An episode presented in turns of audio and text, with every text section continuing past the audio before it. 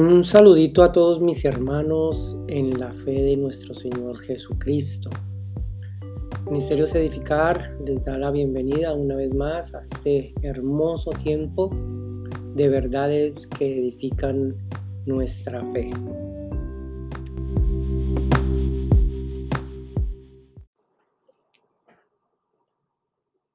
Juan capítulo 6.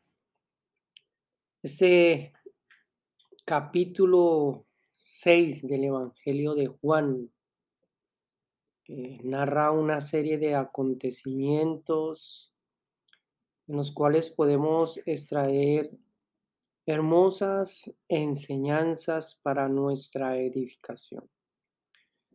Vemos eh, a Jesús al otro lado del mar de Galilea, el de Tiberias en donde una multitud le seguía para escuchar el mensaje de Dios. Y obviamente eh, en tanta multitud Jesús hace un milagro, es el milagro de la multiplicación de los panes y de los peces. En vista de este milagro, la gente quería hacerlo rey y Jesús tiene que eh, huir de este lugar Así que se dirige hacia Capernaum. Y allí en el verso 25 de este capítulo 6, hablando acerca del pan de vida, Jesús dice, hallándole al otro lado del mar, le dijeron, rabí, ¿cuándo llegaste acá? Y respondió Jesús y le dijo, de cierto, de cierto os digo, que me buscáis no porque habéis visto las señales, sino porque comisteis el pan y os saciasteis. Trabajad no por la comida que perece, sino por la comida que a vida eterna permanece, la cual el Hijo del Hombre os dará, porque a éste señaló Dios el Padre. Buscad primeramente el reino de los cielos y su justicia. Esta multitud buscaba a Jesús. Muy pocos lo buscaban porque realmente entendían y creían que Él era el Mesías. Pero en su mayoría buscaban a Jesús por los panes y por los peces. Lo buscaban porque se habían saciado, porque habían visto las señales, porque habían visto los milagros. Había un interés personal en buscar a Jesús.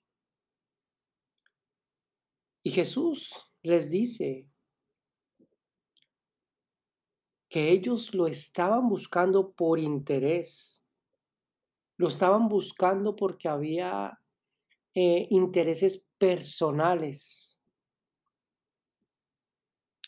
Y Jesús les dice, trabajen, no por la comida que perece, sino que trabajen por la comida que a vida eterna permanece, la cual el Hijo del Hombre os dará, porque a éste señaló Dios el Padre.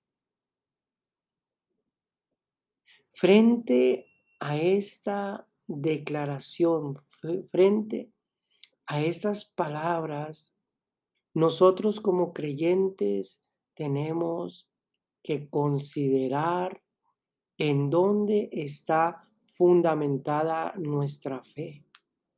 Si nuestra fe está fundamentada en las cosas materiales o en las bendiciones que recibimos de Dios o nuestra fe está fundamentada en las cosas espirituales que emanan de la gloria, no solamente del conocimiento de Cristo, sino de la obra de salvación de nuestro Señor Jesucristo. Sin ninguna duda, podemos ver que muchas personas e inclusive eh, personas que se hacen llamar creyentes, buscan eh, el confort de una iglesia, buscan el confort de acercarse a un ministerio, no porque realmente tienen eh, ese deseo de servir al Señor, sino porque hay intereses personales. Nosotros como creyentes tenemos que depositar nuestra confianza, nuestros ojos puestos en Cristo Jesús. Diferentemente de lo que las personas puedan ver en nosotros, la única persona que puede ver la realidad de cada corazón, el deseo de cada corazón, la disposición de cada corazón o el interés de cada corazón es el Señor. Podemos engañar a muchas personas, pero al Señor no lo podemos engañar.